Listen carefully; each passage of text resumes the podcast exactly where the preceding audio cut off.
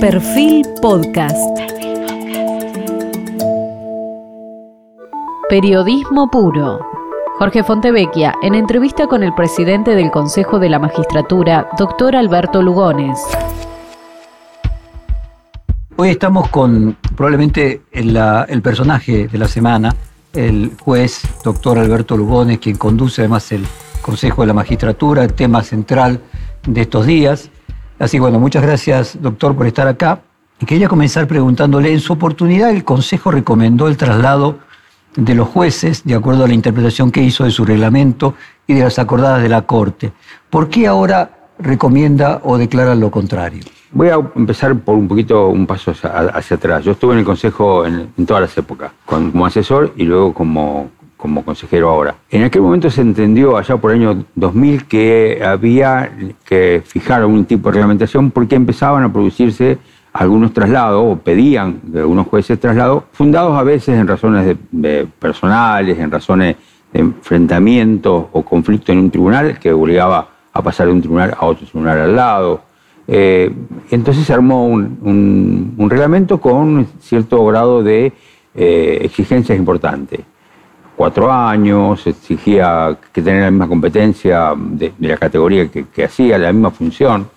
Y bueno, eso se, construye ya en el 2000, pero con, el paso del tiempo empieza a ser lo que era la excepcionalidad, empieza a ser algo bastante común. Yo cuando llego al Consejo en el año eh, dos, años atrás, un poco menos de dos años atrás, planteo, mi planteo en toda, en toda la campaña, nosotros tenemos que hacer campaña, aunque somos jueces, tenemos que hacer campaña para que los colegas nos elijan y a ver si podemos representarlo. Y planteo que, se ha dado en el país en los últimos años una especie de carnaval de traslado. Lo, dije así en alguna radio y me sonó bien porque en realidad es lo que pasó. En un momento determinado, lo que era excepcional pasó a ser casi común. Y bueno, entonces se empezaba a perder, yo advertí que se empezaba a perder los requisitos, el cumplimiento de los requisitos establecidos en la Constitución Nacional. Eh, en ese momento, con una mayoría que pertenecía o respondía al gobierno anterior, empezó a trasladar gente, muchos de ellos, sin cumplir todos los requisitos. A ver, por ejemplo, el caso puntual que tenemos ahora, lo que se discute es, ¿son ambos con competencia penal? Sí, son con competencia penal,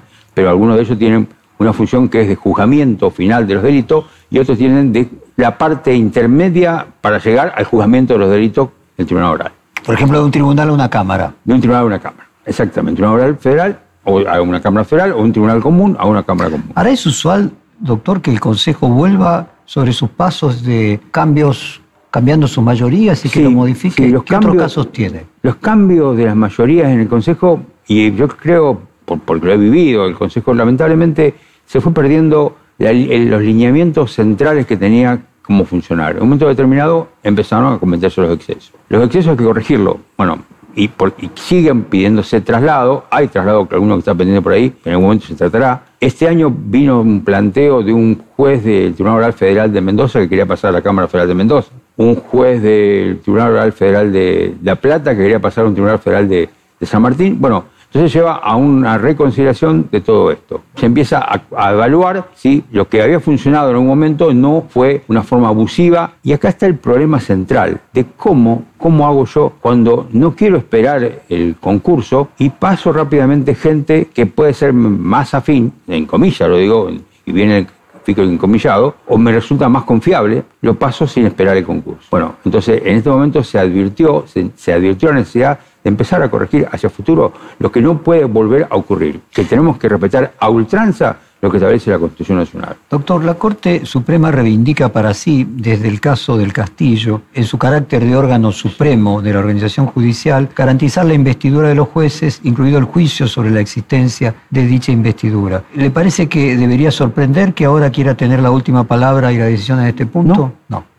Eh, cuando nosotros resolvemos, opinamos que entendemos que había 10 jueces que habían sido trasladados sin cumplir todos los requisitos establecidos en la Constitución Nacional, lo que hacemos es comunicamos al Poder Ejecutivo y comunicamos a la Corte, porque entendimos que la Corte podía querer opinar y por eso lo hicimos. Lo, lo, decidió por el Senado y luego por el Poder Ejecutivo respecto a dejar sin efecto los traslados. ¿Fue en función de la resolución 183-20 del Consejo de la Magistratura? No, no. Nosotros marcamos una situación. El Poder Ejecutivo entiende que eso que habíamos marcado nosotros había ocurrido y lo envía al Senado de la Nación. siete de jueces que estaban para que, los que, estaban en conflicto, digamos, porque entendíamos que no habían cumplido todos los requisitos, se presentaron. Tres de ellos decidieron que no. Y ahí empieza otro problema. Los tres que decidieron que no se ponen en una situación compleja, porque eh, ellos entienden que ya habían cumplido con ese paso en su momento de pasar por el Senado de la Nación, y bueno, es, el poder político entiende, el, poder ejecutivo y, el Senado entiende que no, que al pasar de un tribunal a otro tribunal con distintas funciones, con distintas competencias, con distintas atribuciones, debía pasar nuevamente. Y ya ese, esa parte, en esa parte ya nosotros ya no intervenimos. Nosotros terminamos. Perdóneme para compartir con la audiencia de Legos, que es su mayoría. Eh, ¿Es posible dar una interpretación distinta a lo que significa jerarquía y competencia? Y digo, para compartir con la audiencia, la Corte en su acordada del 7 del 2018, donde casualmente fijó criterios, eh, dijo que para los, que los traslados debían ser excepcionales, como usted bien marca, y en el caso de instrumentarse, deben realizarse entre tribunales de igual jerarquía, misma jurisdicción e igual o similar competencia material. Bien, igual jerarquía es discutible. Muchas partes de nuestro país los tribunales orales tienen jerarquía de juez de primera instancia, porque ejercen una función diferente, que es el juzgamiento del delito. O sea, una etapa instructoria que intervienen los juzgados de primera instancia, que intervienen las cámaras, y luego el juzgamiento del delito final, cuando ya llegamos al momento en que está un procesado, una persona que está siendo investigada, se juzga el delito. Y eso hace que la función sea diferente.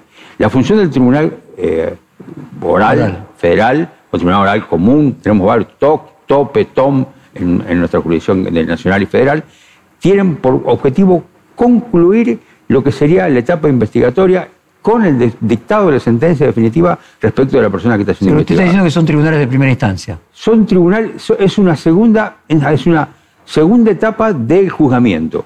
Que sería la primera instancia. Que la primera instancia. Para los legos, digo, para, los sería el primer fallo. El, primer fallo real que se produce es del, del Tribunal Oral Federal. Por eso. las cámaras. son de segunda instancia. Las cámaras son estrictamente de segunda instancia porque actuamos revisando todo lo actuado por el juez de primera instancia. Y a los tribunales federales lo revisa la Cámara de Alzada, que normalmente es una Cámara de Casación. Entonces la discusión es sobre la jerarquía, que el planteo es que la jerarquía no es la misma entre un tribunal oral y una Cámara. La jerarquía no es la misma y la función tampoco. tampoco. ¿Y la función por qué no? Porque la función allá es un juzgamiento del delito y nosotros acá lo que hacemos es una especie de control de que el trabajo hecho por el juez de primera instancia que se encargó de investigar haya sido llevado de buena forma. Resolvemos sobre, sobre la libertad de las personas, si van a continuar libres hasta que llegue el momento del juicio final. Resolvemos si hay que establecer alguna prueba más que, entendemos que el Tribunal de Primera Instancia, el juzgado de Primera Instancia no lo ha hecho. Es decir, fijamos los, lineamientos de la investigación. Y esos lineamientos de investigación, cuando se concluyen, el fiscal propone elevar la causa, lo dice la palabra, elevar el juicio y cuando lo eleva, ahí interviene el Tribunal Oral Federal. Ahora, si el Consejo sostiene en la resolución mencionada 183-20 que la Constitución exige la misma competencia y jerarquía para eludir un nuevo acuerdo, ¿cómo se explicaría, doctor, que la reforma judicial pretende fusionar penal económico y federal eh, que ostensiblemente tienen diferente competencia? Eh, es, discutible. tribunales, los tribunales federales del interior tenemos competencia eh, absolutamente equivalente a la que tienen los juzgados federales de primera instancia de la capital federal y los que tienen penal económico. Esa competencia ha estado toda unida en los tribunales juzgados, tanto juzgados como cámaras, como tribunales orales del, interior del país. Entonces, eh, no es tan así eso. Y cuando usted ha escuchado por ahí que algún, algún no fue periodista, creo que lo dijo un, un, eh, fiscal, dijo, no, que la competencia penal económica es una competencia eh, nacional o local. Se equivocó. La competencia penal económica, como la competencia federal que tienen los, juzgados federales de la capital federal, es la misma competencia que tienen los juzgados federales interior del país.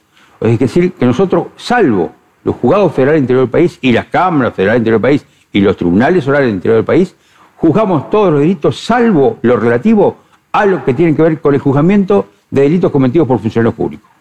En lo demás, intervenimos en todas las mismas, las competencias que la que es el Capital Federal. Eh, doctor, si el Congreso no puede obviar entonces la exigencia constitucional como pasó con la ley que funcionaba, que perdón, que funcionaba un tribunal penal ordinario con federal penal. Esto significaría entonces que de sancionarse la nueva reforma judicial hay que dar nuevo acuerdo a todos los jueces de ambos fueros. Creo que no, porque en realidad, como son eh, competencias equivalentes y hoy está unificada por una ley, si se unificara la ley de la competencia de primera, instancia, la juez de primera instancia o las cámaras, eh, tendrían competencia equivalente establecida por ley. No sería una decisión tomada por un tribunal que en muchos aspectos el Consejo de tiene naturaleza administrativa en este tipo de decisiones. Doctor, y más allá de los casos puntuales de Bruglia, Bertuzzi, Castelli, ¿cuál es su opinión sobre los traslados de los jueces? Si esos traslados deben ser definitivos o transitorios hasta tanto se sustancien los nuevos concursos. Yo soy de la idea que debe tratar de hacer desaparecer el tema de los traslados, porque la Constitución exige que para designar su magistrado tiene que haber un concurso de oposición antecedente en el cual nosotros les tenemos que garantizar que pasen los mejores a la última etapa, que sería la etapa del Poder Ejecutivo.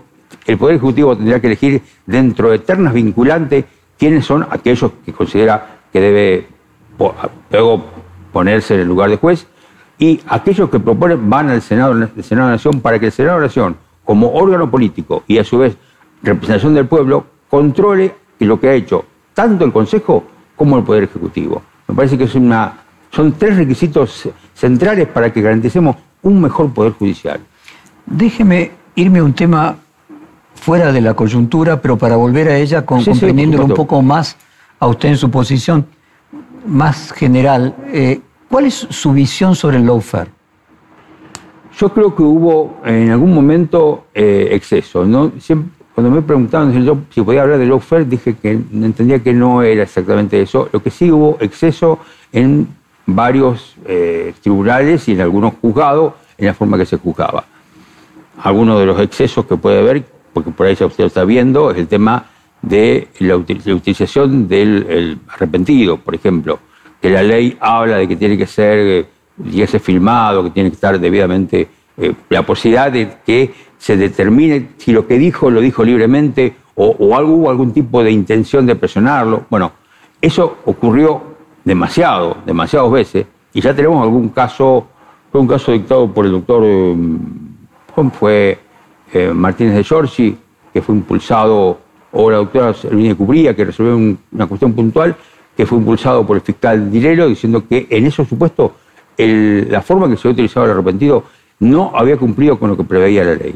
Entonces, tenemos que tener, a ver, lo que viene, nosotros tenemos que garantizar, ustedes, porque ustedes tienen que son los que nos controlan, y nosotros como personas que tenemos que cumplir la Constitución Nacional, tenemos que obligar a que todos seamos iguales ante la ley y que nadie intente sacar provecho de ninguna estrategia o estratagema extraña que busque llevar hacia adelante a una persona o la investigación de una persona o no. Entiendo, entiendo por dónde va y déjenme preguntarle, ¿a qué atribuye la diferencia en la percepción de la justicia entre Argentina y Brasil? Usted vio que el tema lawfare normalmente se lo colocó como un ejemplo en ambos países. ¿Por qué cree que en Brasil la justicia tiene tanto mejor imagen que en la Argentina? No le puedo explicar por qué. No soy un investigador de la justicia brasilera. La verdad que la justicia de Brasil también está teniendo problemas. A ver, la persona que era de los más reconocidos ahora tiene muchos inconvenientes en, la forma que el juez Moro ha tenido muchos inconvenientes y me parece que está en crisis todo lo que él investigó en muchos aspectos, pero no me voy a meter en lo que no conozco. Entonces, a ver, se lo pregunto a este lado. ¿Usted a qué atribuye, por ejemplo, que en la Argentina, cuando se habla de Lavallato, se focaliza exclusivamente en la condena de Lula y se omite que también fueron condenados los principales opositores a Lula? El principal de todos al frente De, la, de, la, Cámara de Diputados que enjuició a, a, Dilma, pero no solo eso, la mayoría de los em, empresarios importantes eh, de obra pública en, en Brasil, decenas de empresarios. Eh, ¿No cree que hay una...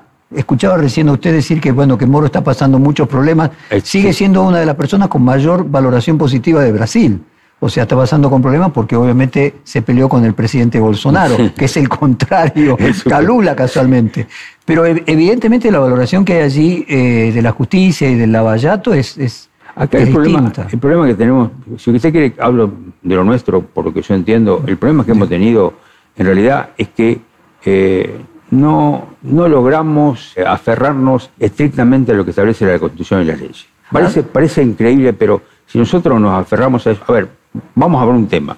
El tema relativo a la prisión preventiva de una persona que está siendo investigada. El artículo 18 de la Constitución Nacional dice que una persona no puede ser detenida si no existe una, sentencia condenada con una sentencia firme. Es decir, el principio general que debe regir es el principio de la libertad.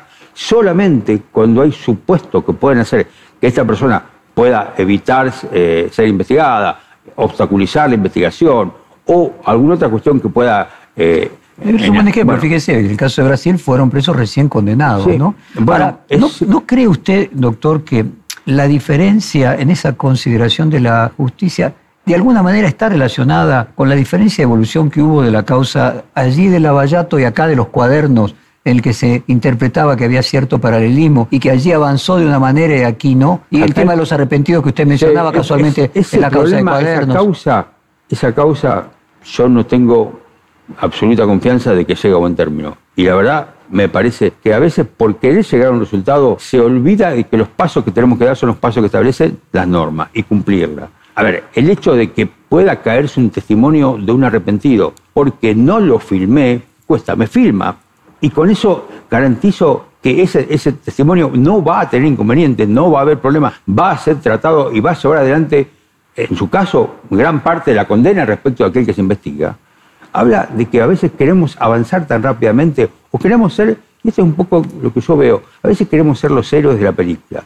Nosotros no tenemos que ser los héroes de la película. Como jueces, el mayor, el mayor, el, desafío más grande es cumplir, hacer cumplir la Constitución Nacional, los tratados, las leyes, porque si nosotros hacemos eso, nadie nos puede recriminar que estamos actuando mal. Habiendo Bertuzzi y Bruglia confirmado los procesamientos de Cristina Kirchner en la causa de los cuadernos, y mientras que Castelli fue sorteado para juzgar a la vicepresidenta en las declaraciones del ex chofer Oscar Centeno, también relacionado con los cuadernos, ¿no le parece que su apartamiento contribuye a que haya suspicacias de que en realidad tiene que ver con correrlo de esa causa? ¿O que la opinión pública tenga eso?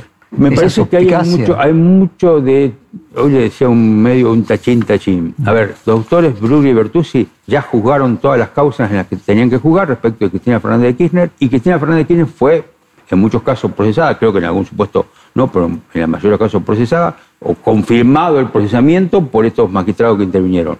Hoy ya no intervendrían más. Por lo que yo tengo entendido, no quedó pendiente ninguna causa en, en la justicia federal que hasta que tenga que pasar por la Cámara. Con lo cual, no hay respecto de ello la posibilidad de que se lo aparte para que no vuelva a juzgar a Cristina Fernández. Yo lo que yo tengo entendido, tampoco sigo lo que hace la realidad de Cristina Fernández de Kirchner, porque ella es nuestra vicepresidenta, es una persona que está siendo investigada y que llegará al resultado final si hay prueba o no hay prueba suficiente para sancionarla y será, se impondrá una pena. Pero podría llegar, quiero decir, y podría llegar, y podría Bertuzzi. No, Bertuzzi ya. De ninguna manera. No.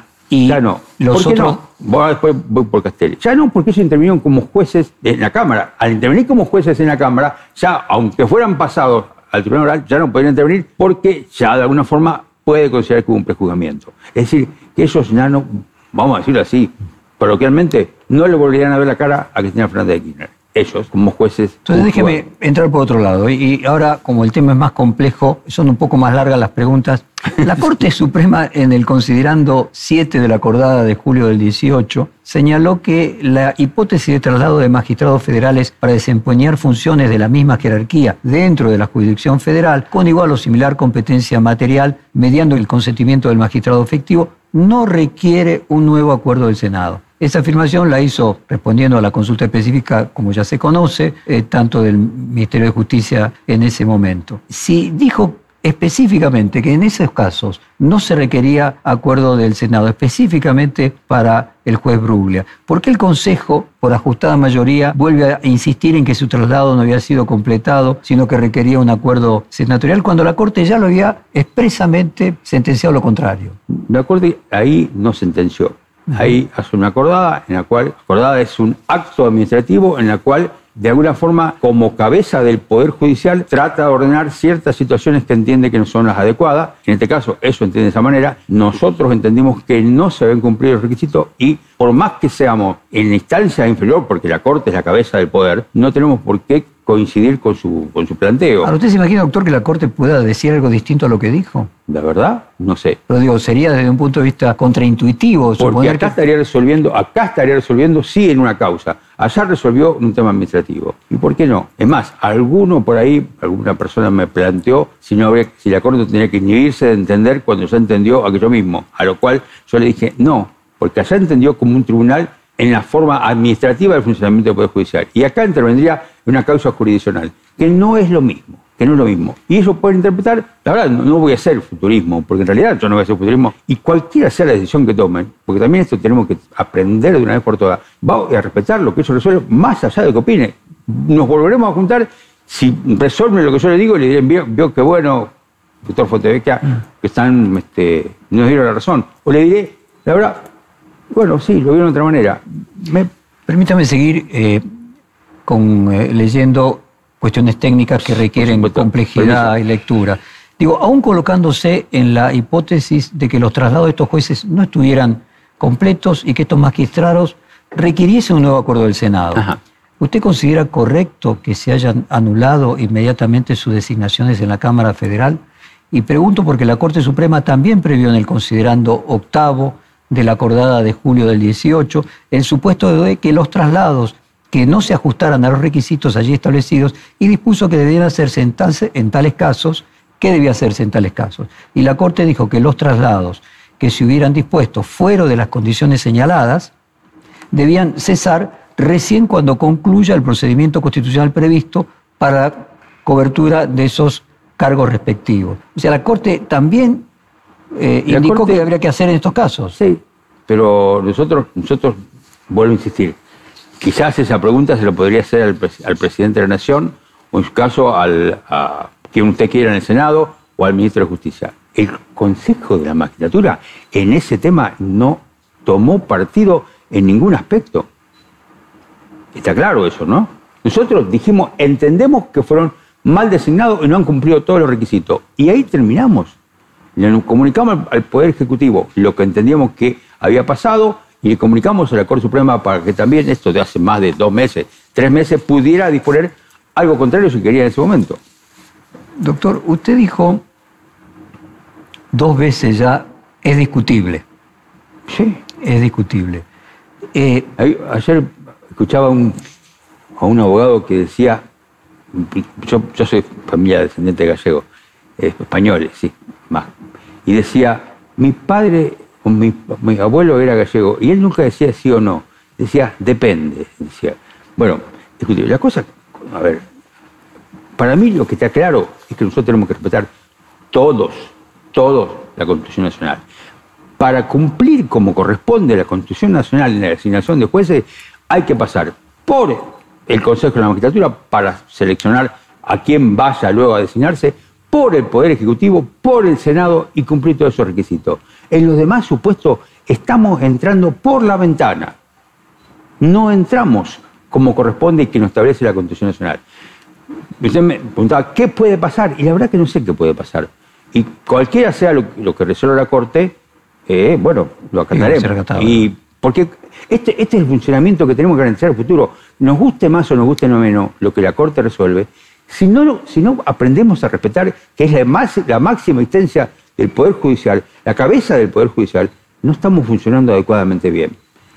Otro tema más. Si nos da la razón, le diré, señor Fontevecchia, bueno, nos vieron bien. Si no nos dan la razón, o por ahí nos dan la razón a media, o por ahí... a ver en un si caso puede. sí, en otro no. No sé si en caso sí, en un caso no. O por ahí, en algunos aspectos sí, en un aspecto no. ¿Cómo podría ser, doctor? Y pueden decir que, estuvieron bien designados, pero que de estas, de estas circunstancias debían haber pasado, con lo cual pasan, dejan de ser jueces titulares para ser jueces con características de juez subrogante. Y el juez subrogante a los dos años debe dejar la subrogancia. Esa puede ser una solución, puede ser una alternativa. Lo otro que pueden decir es, pueden continuar estos jueces mientras dure el paso que nosotros mismos dijimos que debían ser reemplazados por jueces titulares, que en el concurso que está haciendo, no para Cuando eso. estén designados los nuevos jueces, dice usted. Claro, cuando usted designa a los nuevos jueces. Pero hay otro tema más. Cuando se lo designa el doctor Bueno, que es lo que la pregunta que yo le acabo de hacer recién, Claro. ¿no? Cuando Es- se lo designa el doctor Bruglia, estaba en trámite el concurso. Y nadie se entiende por qué no esperaron para, para reemplazarlo, porque eh, iba, estuviera en condiciones de ser designado efectivamente. ¿Y por qué no se resolvió en ese momento que el doctor Burgan tuviera como un juez surrogante interino que nadie lo discutía ni lo pondría en discusión que esa función que iba a cumplir? Lo mismo el doctor Bertuzzi. En todo su supuesto había un concurso en trámite. La pregunta es por qué no se esperó a ese momento. Doctor, otro tema que no es puntual, pero de alguna manera también muestra su, visión general. Usted vio que se discutió el tema del escrache que recibió el doctor Lorenzetti. Y hubo, usted recordará, unos escraches a los jueces de la Corte cuando fue el 2 por 1. Eh, uno en un caso supuestamente promovido por el kirchnerismo, en otro caso supuestamente promovido por la oposición del kirchnerismo. ¿A su juicio hay escraches buenos y malos o son todos condenables? Todos los escraches son condenables. Es más, habría que entrar un poquitito más, más a fondo si no se está cometiendo algún tipo de delito de extorsión o alguna otra figura que habría que reconsiderarla. Porque sabe que si yo entiendo que esos son los jueces que tienen que resolver, eso o cualquier tribunal que tiene que resolver, yo tengo que dejarlo actuar con absoluta libertad. Y nosotros, consejos, tenemos que garantizar que esas personas actúen con absoluta libertad y cuando decidan, decidan conforme entienden que es correcto, conforme entienden que es la ley que se corresponde aplicar. Y no podemos entrar los demás, porque hay un, vuelvo a decir, me gusta el tachín tachín, porque yo dije, vamos a, a llevar todo porque estos jueces son malos, porque van a resolver de esta manera. No. Entonces mañana resuelven de otra forma entonces va a ser bueno. No, eso tienen que resolver con absoluta libertad. Y el Consejo de la Magistratura, una función que tiene es garantizar a los jueces la absoluta libertad de resolver como entienden que es correcto. Me guste o no me guste. Doctor, ¿y qué opinión le merece que el Ejecutivo haya retirado la totalidad de los pliegos que se encontraban a consideración del Senado? Eso es una, una forma común que utilizan todos los, el Poder Ejecutivo. Lo utilizo también, lo hizo también el anterior gobierno cuando entró retiró todos los pliegos que estaban para ser aprobados. Había mucho de gente conocida mía que, volvieron atrás.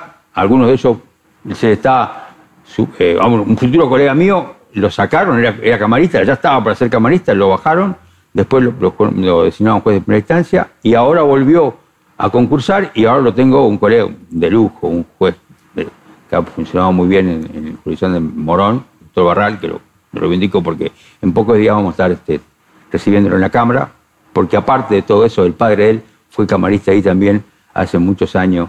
Ahora, ¿no dificulta un poco cubrir las vacantes que hoy sufre la justicia nacional, federal, y no implica un retroceso del trabajo realizado por el Consejo con los concursos de 2018 y 2019? Porque fue el concurso, el Consejo también quien, quien los propuso, ¿no? Digo, si no dificulta y, de alguna manera no es un retroceso en el trabajo realizado no, porque por el Consejo. utilizamos los mismos concursos. Utilizamos las, los mismos, el mismo eh, ternas vinculantes que se mandaron en aquel momento, son las que están utilizando ahora, y de ahí está eligiendo el, Poder Ejecutivo. No hubo una modificación de, las ternas. Lo que estaba en aquel momento aprobado por, eh, en ese momento, la mayoría, porque había mayoría del gobierno anterior, porque tenían eh, la forma de tener por lo menos siete votos asegurados, más algunos más que consiguieron para lograr dos tercios.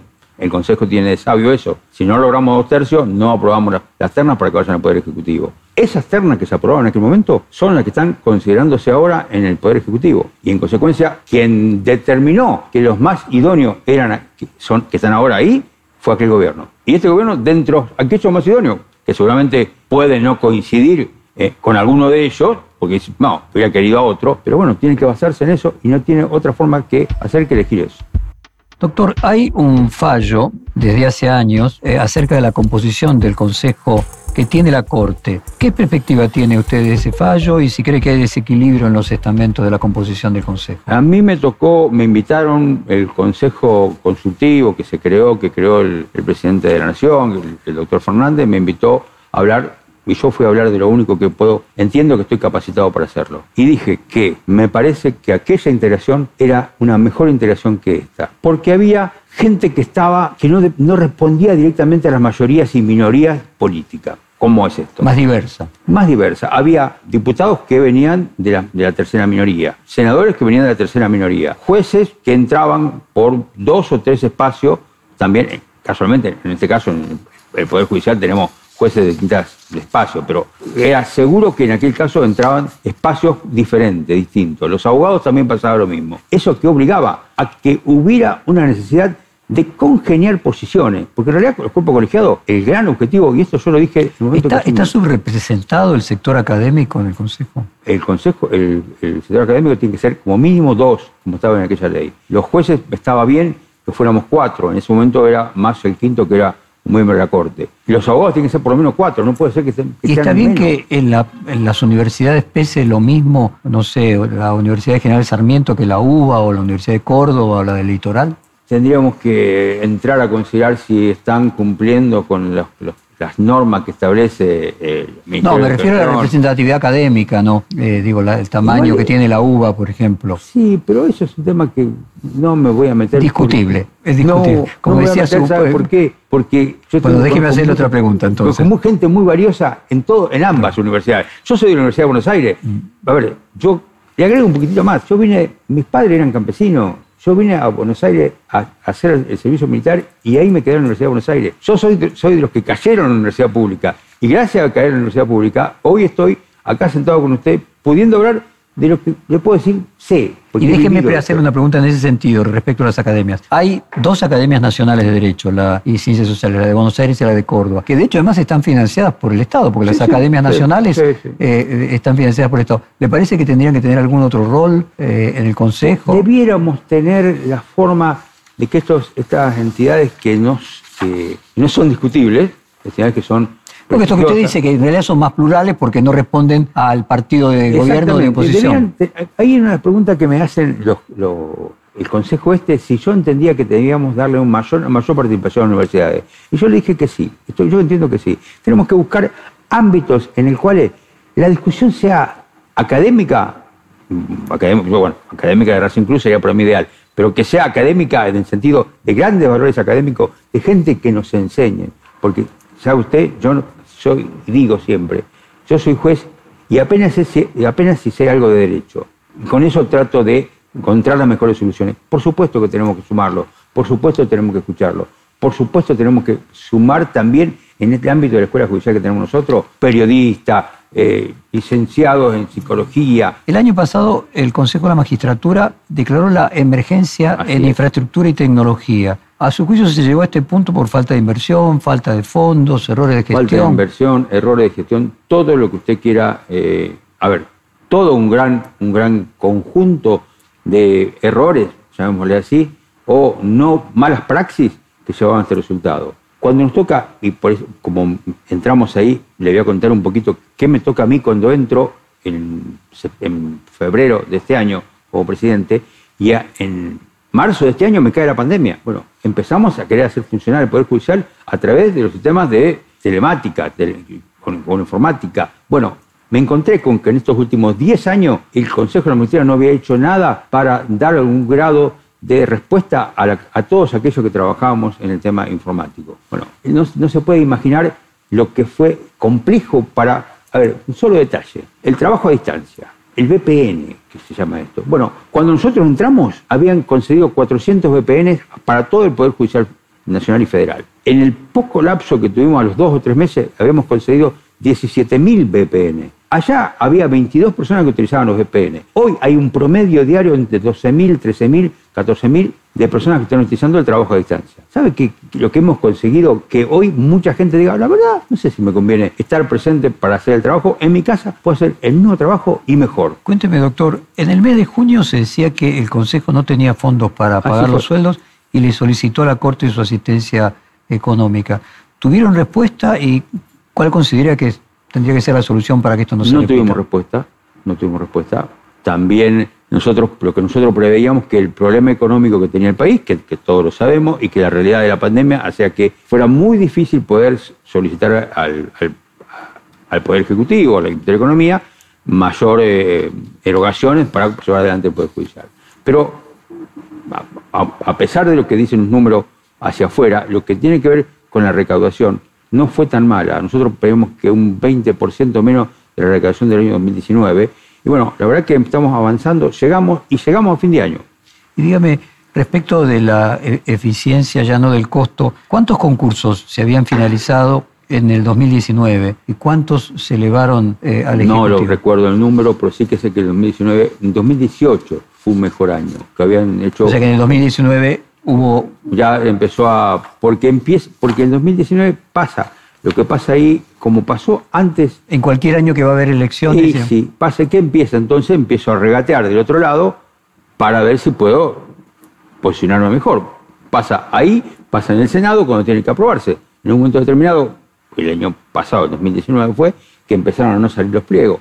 Antes de eso, en el 2014, 2015, ustedes tienen que acordar que había una posición de eh, cierto sector político que decía, no le vamos a dar acuerdo a ningún miembro de la Corte que proponga la, en su momento presidenta Fernández de Kirchner. Yo decía, no es esta la forma de trabajar en un país. Y dígame, el Consejo creo que cambió de administrador general tres veces en los últimos tres años. ¿Ese cargo debería ser concursado con un término del mandato? ¿Cuál es su opinión? En mi cargo, a ver, en algún momento tenemos que entrar a discutir si nosotros no profesionalizamos la administración, no solamente del Consejo de la Magistratura, sino también de la Corte. Yo planteo, en esta, pues, lo cito porque lo dije públicamente en el Consejo, planteo que en algún momento tenemos que pensar si no unificamos o por lo menos tenemos dos administraciones con una, con una cabeza única que los permita trabajar en conjunto para lograr mejores respuestas. A ver, países como Puerto Rico, Estados Unidos, en muchos otros países, tienen un administrador que actúa de manera independiente de lo que hace la propia Corte. Y me, parece que está bien, porque yo de administración sé muy poco. A ver, ¿qué hice para probar el administrador que tengo yo en este momento? Que el administrador viene conmigo y se va conmigo. El administrador este va a estar, porque el que estaba renunció por problemas de salud, el doctor eh, Pedeta renunció por problemas de salud, el anterior renunció porque se fue del país a una, no sé qué pasó, Cinto creo que era. El actual administrador fue designado por primero de julio y mi compromiso es que entra conmigo y se va conmigo. Porque yo quiero un colaborador que le dé tranquilidad a los demás, que no viene a instalarse en un lugar para hacer, ocupando el lugar que otros pueden entender que no corresponde. Entonces, él vino, yo le tomé juramento, con la pandemia se lo tomé juramento por, eh, videoconferencia, y el 15 de febrero, salvo que el próximo presidente que venga diga quiero que se quede, él termina. Es más, le doy un dato más. Está jubilado, no cobra sueldo del Poder Judicial, no cobra como administrador. Ahora, en ese tema de la administración de los fondos públicos en un momento delicado como el de la pandemia, ¿es correcto que haya casi mil personas eh, en total y que entre ellos una cantidad importante de asesores que tenga cada uno de los miembros del Consejo? Son, ¿Es correcto? No, yo no diría si es correcto. Yo lo que diría es si es necesario. Cuando el Consejo trabaja bien, esa gente trabaja bien y mucho. Cuando el Consejo, la pandemia nos cambia el esquema a todo. Cuando la pandemia eh, nos obligó a trabajar de otra manera, tenemos que buscar que, nuestra gente trabaje en sus casas, pero que nos responda lo mismo que nosotros estamos pidiendo. Yo, de que está la pandemia, creo que he presentado más de 12, 15 eh, dictámenes cerrando sentencias, denuncias que no tenían motivo de hacerlo. He presentado concursos, he tomado entrevistas, el Consejo está tomando entrevistas, está avanzando tanto en la entrevista de la Comisión como en la entrevista del plenario. Estamos trabajando por videoconferencia desde todo momento, no paramos nunca. bueno, Doctor, no sé si la información que construye esta pregunta es correcta, pero me informa que habría designaciones nuevas de autoridades cercanas a la Cámpora en la Dirección de Tecnología del Consejo de la Magistratura. Son gente que estaba en el Poder Judicial y eso es una actitud bastante baja quien lo dijo, le diría que esas personas son las que están haciendo que hoy, sin que antes de esos 10 años se hiciera nada en el Poder Judicial, hoy está funcionando el ex y en muchos casos de manera que era imposible que funcionara. Entonces no es un problema de quién está, es gente que estaba en el Poder Judicial, es gente que eran del Poder Judicial, son técnicos licenciados, son ingenieros que están en el Poder Judicial y en, realidad aquel que lo dijo, voy a decírselo con toda, tiene muy mala leche. Tendría que ver el resultado que está haciendo esta dirección general de ideología. Y dígame, el, temor de, quien lo dijo y de la gente que piensa como quien lo dijo, es que eh, simultáneamente también hubo designaciones en la dirección electoral, en el RENAPER, en el correo. No me, eh, no me consta ni me teme que haya algún problema de neutralidad técnica en el proceso electoral. La verdad, para eso tenemos una Cámara Electoral que siempre ha sido y ha actuado de manera independiente y no ha tenido ningún tipo de cuestionamiento, los dos doctores que están hoy, el doctor Corcuera y el todavía, amigos ambos. Y sigo con los chismes dentro del Consejo. por favor. Dado la falta de consenso y acuerdo para elevar eh, nuevas ternas al Ejecutivo, elegirán jueces cercanos a la lista celeste que usted encabeza? Yo digo que los, cuando eligen a nuestra gente la eligen porque son mejores, no porque son de la lista celeste. Y vamos a elegir, vamos a tener que lograr forma de consensuar para tener nueve votos. Si no, no se va a aprobar ningún concurso. Y dígame, doctor, como serán necesarios 23, si no me equivoco, más jueces de primera instancia en la justicia federal, y como prevé la media sanción de la ley de la reforma judicial, ¿considera correcto que se cubran con jueces interinos esos cargos? Se van el proyecto lo que dice es que se van a cubrir con jueces nacionales que van a pasar por una propuesta de la Cámara de Casación de la Ciudad de Buenos Aires, que van a pasar por el Consejo, en la cual tenemos que conseguir dos tercios para luego proponerlo al, Poder Ejecutivo, que a su vez le van a tener que dar un acuerdo para que puedan actuar en estos 23 juzgados nuevos.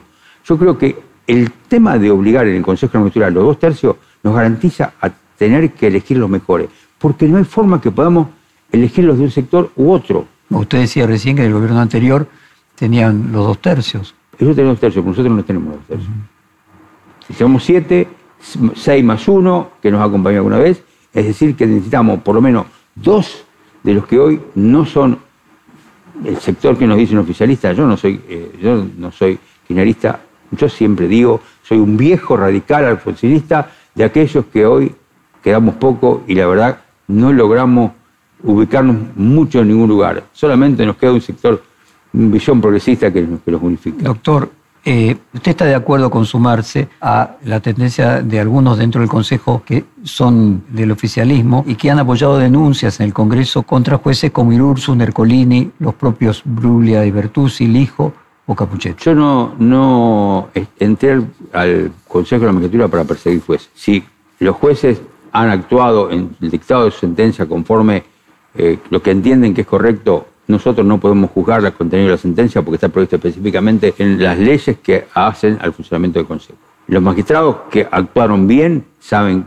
a ver, yo actué en el momento que se armó el, reglamento de acusación y disciplina que tiene hoy estaba como asesor el doctor Luis María Bunge Campo y enfrente estaba la doctora eh, Conti. ¿Usted se refiere a que el que tiene hoy quién? El, reglamento que tenemos hoy para acusación y disciplina, ese reglamento interviene en, ese armado. Porque en realidad en ese momento yo le, decía, y la doctora Conti lo termina aceptando, que acá no era un problema de ver cómo, investigábamos. No podíamos entrar a investigar si lo que resolvió está bien o está mal, porque esa no es función el Consejo de la Magistratura. El Consejo de la Magistratura tiene que verificar si cometieron algún delito, si hay alguna situación que puede ser repudiable, si hay alguna situación que puede ser cuestionable de algún otro aspecto, pero no como resolvió. Porque para cuestionar lo que resolvió está la instancia superior. ¿Sabe? Me quedé pensando eso que decía de uh, un alfonsinista.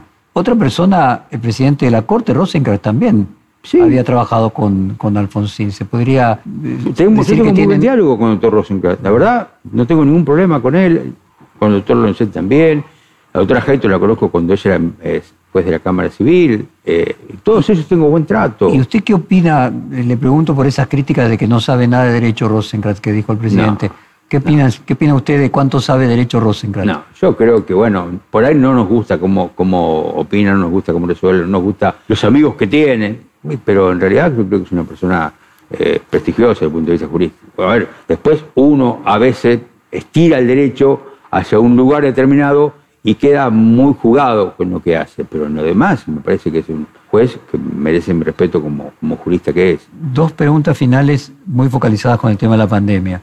Viendo la crisis de la pandemia, ¿cómo debería resolverse el conflicto entre la intervención, podríamos decir, ordenancista del Estado y la libertad de los ciudadanos, o entre la prioridad sanitaria y la, de la protección de la vida y de la libre circulación? ¿Dónde se coloca usted? Yo me coloco en la protección de la vida. Y es más, me peleé en algún momento cuando querían hacer, habilitar un montón de tribunales y yo lo dije textualmente porque a veces me gusta decir título. Yo no me voy a hacer cargo de la muerte ni de funcionarios, ni de empleados, ni de jueces, ni de abogados, a los cuales muchos son amigos, por no trabajar a distancia. Y que si alguno quería hacerlo y estaba dispuesto a hacerlo, que lo hiciera. Yo no iba a ser cómplice de eso. Porque yo quiero que le demos respuesta a la comunidad quiero que demos la mejor respuesta a la comunidad en el menor tiempo posible, pero no a costa de la vida de nadie. Y en síntesis, en el contexto este de la pandemia, ¿usted cree que el Poder Judicial está dando la respuesta necesaria para la sociedad? El Poder Judicial dio respuesta, buena respuesta. A ver, yo cuento lo, casos puntuales. La Cámara eh, Federal de San Martín sacó la misma cantidad de sentencias en el año 2019, en el periodo ese, que en el año 2020. Y pasa lo mismo con muchos otros tribunales. La verdad, trabajó, el Poder Judicial trabajó mucho, mucho. Bien, ¿puede trabajar mejor? Sin duda que puede trabajar mejor. Si logramos tener un mejor sistema eh, informático, si logramos que la respuesta sea más, más rápida, si logramos que, poder, que el ciudadano común se sienta que estamos dando respuesta en el tiempo que corresponde que se le dé, por supuesto que podemos hacerlo, claro que tenemos que hacerlo. Ese es el desafío con el cual yo asumí la presidencia del Consejo. Yo quiero un Poder Judicial que sea orgullo, mi orgullo. Por eso a veces uno se pone mal cuando no logra conseguir todas las cosas. En este caso no logra conseguir toda la respuesta que el ciudadano, que nuestro, que nuestro, que nos paga nuestro sueldo, merece. Doctor, ¿hay algo que no le haya preguntado que usted quiera agregar? Que empecemos a pensar un poquitito en positivo. Empecemos a, no, no caso, yo digo a, mucha gente, lo digo mucho con, colegas periodistas, digo, no dejemos de engañarnos entre nosotros, seamos honestos, vayamos hacia un camino en el cual podamos vernos cara a cara y decirnos las cosas como son, porque no, siempre vamos a tener razón. Hay veces que vamos a tener razón y a veces el otro nos va a decir que, nos equivocamos y vamos a tener que admitir que nos equivocamos. Pero si tenemos honestidad y absoluta coherencia en nuestro trabajo y en nuestra forma de expresarnos, vamos a construir un país mejor. Ese es mi sueño a futuro. Para mí, no sé cuántos años me quedarán, para mi hija sí, que es más joven, y quizás para mis nietos, que no sé si lo voy a tener. Pero ojalá, y eso es lo que yo quiero. Doctor, muchísimas gracias. Muy amable, muchas gracias por invitarme. Perfil Podcast.